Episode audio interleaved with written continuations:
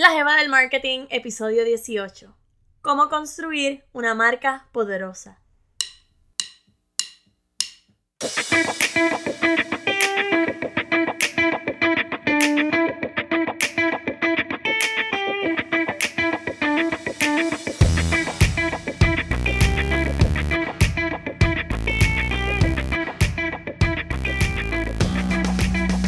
Hola, hola, mi nombre es Charlie y te doy la bienvenida a este nuevo episodio de La Jeva del Marketing, el podcast, donde aprendes sobre teoría, ejemplos reales y estrategias de mercadeo para que le veas el marketing game de tu negocio a otro nivel. Y te quiero compartir, porque quiero que quede en récord y para que seas tú la que me regañes si me ves fuera de base, que he comenzado una dieta baja en carbohidratos. Si has visto mi, mis redes sociales, pues en mis stories he posteado uno que otro platito de los que me he preparado.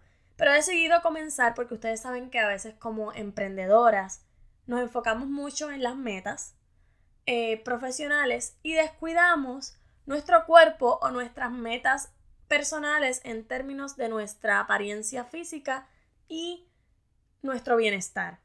Así que yo decidí comenzar una dieta baja en carbohidratos y hoy al final del episodio tengo una jeva emprendedora que tiene que ver un poco con este tema, así que si te interesa comenzar una dieta baja en carbohidratos o una dieta cetogénica, te recomiendo que te quedes hasta el final conmigo porque la Jeva Emprendedora de hoy tiene algo para ti.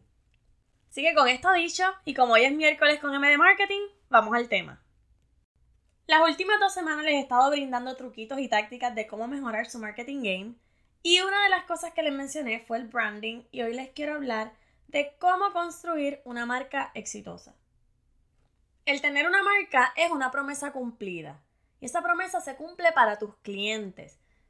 Cuando tú tienes una marca hay una estructura dentro de tus productos que ya tus clientes esperan y cuando lo reciben sienten que cumpliste con esa promesa que le tenías.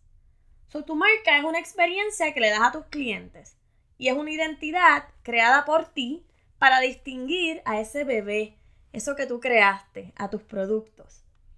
El tener una marca, entiéndase, trabajar bajo los mismos colores, letras, misma cultura, todo esto brinda consistencia y la consistencia aumenta la credibilidad. Esta es la importancia de tú tener una marca.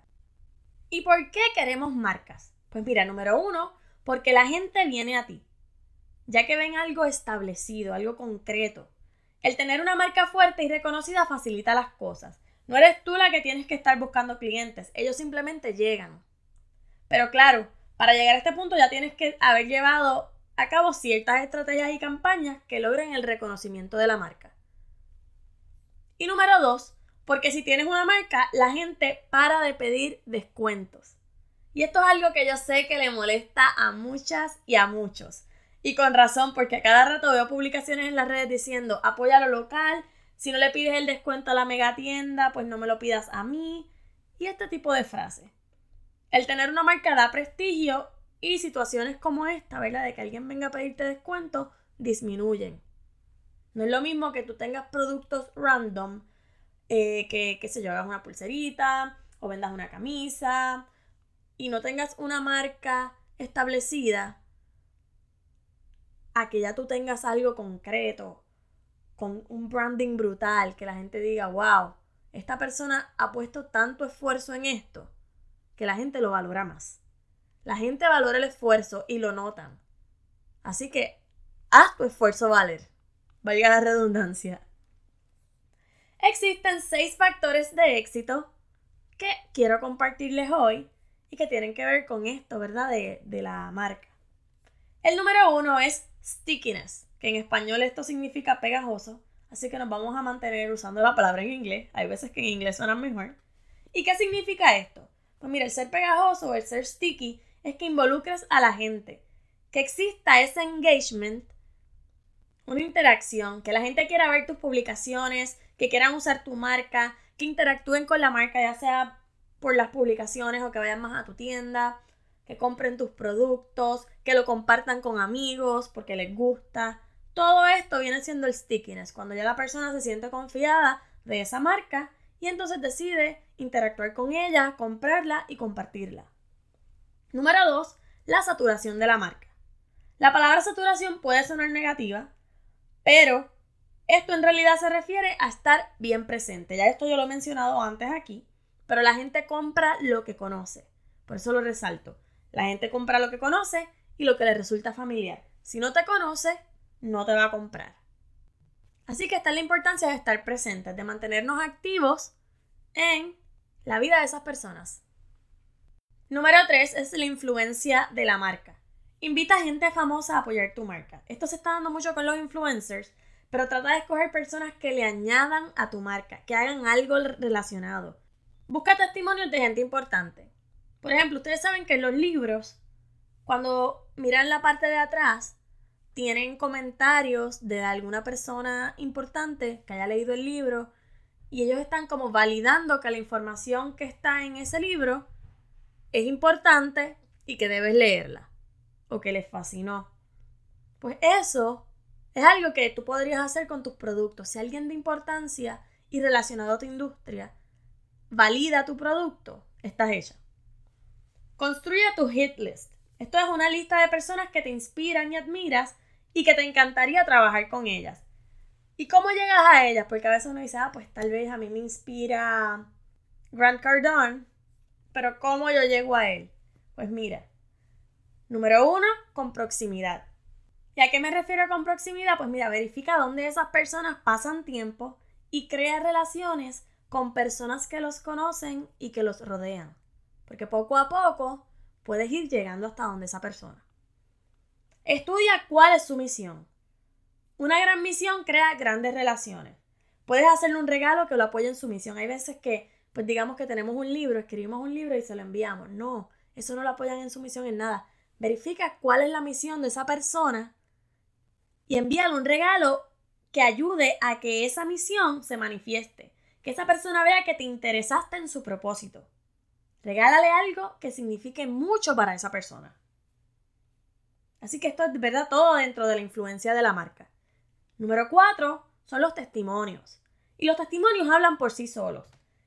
Y si están en videos, mejor. Ustedes saben que la mayoría de nosotros utilizamos testimonios que son escritos.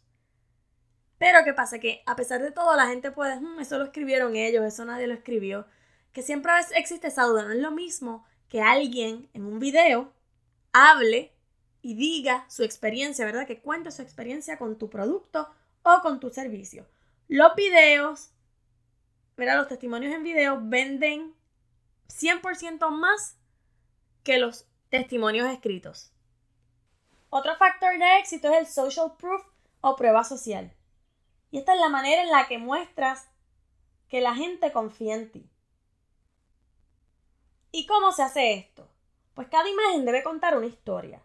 Ejemplo, Mostrarte como líder en tu industria a través de lo que dices y haces. Tienes que hablar. Que muestres intimidad profesional. ¿Y qué significa esto? Pues mira, una conexión con tu cliente. Que el cliente sienta que a ti te interesa lo que él está pasando. Y también comparte cuando estás divirtiéndote. Tus seguidores se interesan por ti y cómo vives y te diviertes. Los puedes inspirar de cualquier forma. Hay muchas veces que nos limitamos a compartir nuestra vida profesional y a veces parecemos robots y no parecemos que somos seres humanos.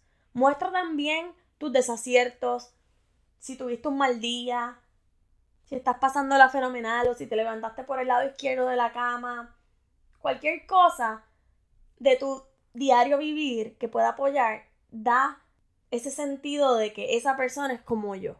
Y si ella ha logrado o él ha logrado lo que sea que haya logrado en ese entonces, pues yo lo puedo lograr también. Que la gente conozca tus valores, porque si se identifican contigo, serán parte de tu comunidad. Los valores crean comunidades. Y número 6, ten una publicación, ya sea un libro o crea una pieza editorial, crea contenido ya sea a través de un blog, un podcast, en el periódico, revistas, pero crea cosas que te den credibilidad y que te ayuden a ganar más seguidores. La autenticidad vende. Sé tú, Mientras más natural, más la gente conectará contigo. Los humanos conectamos con humanos. Antes de concluir con el tema, les quiero decir que existen tres tipos de marcas. La corporativa, la personal y la de productos. Ubica tus productos o servicios en una de ellas y comienza a desarrollar tu marca a partir de ahí. Ahora pasamos al segmento de la Jeva Emprendedora. Y la Jeva Emprendedora de esta semana es Doris Cecilia de Viva la. Y con sus productos ella busca que tengas placer sin remordimientos. Doris confecciona y vende dulces y panes bajos en carbohidratos, libres de gluten y sin harinas o azúcar refinadas. Ideales para personas que padecen de diabetes o que están llevando una dieta cetogénica o baja en carbohidratos. Ella tiene panes, pancakes, pound cakes, cheesecakes, galletas y cualquier otro dulce que a ella se le ocurra. Yo estoy comenzando una dieta low carb y en ocasiones da como que ese antojito de comer algo dulce o un postrecito. Y ya mi pedido está en camino y estoy loca porque llegue para comerme algo dulzón. Así que de aquí al viernes ya ustedes conocerán un poquito más de Viva la Keto. Si tienes interés en llevar un estilo de vida saludable, busca Viva la Keto en Facebook e Instagram. Por allá ella postea consejitos, recetas, comparte sus productos. Así que síguela y comienza a comer saludable y sin remordimientos. Ah, y olvidé decirles que también tiene un podcast en el que da consejos sobre el estilo de vida cetogénico. Así que si te interesa comenzar este estilo de vida, pues te invito también a que escuches su podcast. Y yo te voy a dejar todos los enlaces en las notas del programa. Así que busca Viva la Keto en Instagram, Viva la Keto en Facebook y su podcast también se llama Viva la Keto, el placer de comer sin remordimientos. Así que la puedes buscar también en Apple Podcast. Te voy a dejar los links aquí abajo para que comiences a conocer sobre lo que ella crea. Ya hemos llegado al final de este episodio y como siempre digo, espero que esta información que he compartido contigo te ayude a entender mejor el mercadeo y a pensar qué hacer o qué estrategias implementar en tu negocio, tu proyecto, you name it. Te recuerdo que si estás emprendiendo y no sabes cómo darle forma a ese proyecto o si ya tienes un proyecto en marcha, pero entiendes que puedes hacer mucho más, tengo los planes de mentoría o las consultorías y pronto viene algo por ahí. Creo que voy a hacer un especial por ahí de verano, así que pendientes. Si te interesa, comunícate conmigo, te cuento todos los detalles o puedes visitar mi página web, lajevadelmarketing.com y en la barra servicios allí te da todos los detalles de lo que incluye el plan de mentoría. Quiero agradecerles una vez más a todas esas que me dejan los reviews y si aún no lo has dejado, por favor, ve allá y compárteme tu review.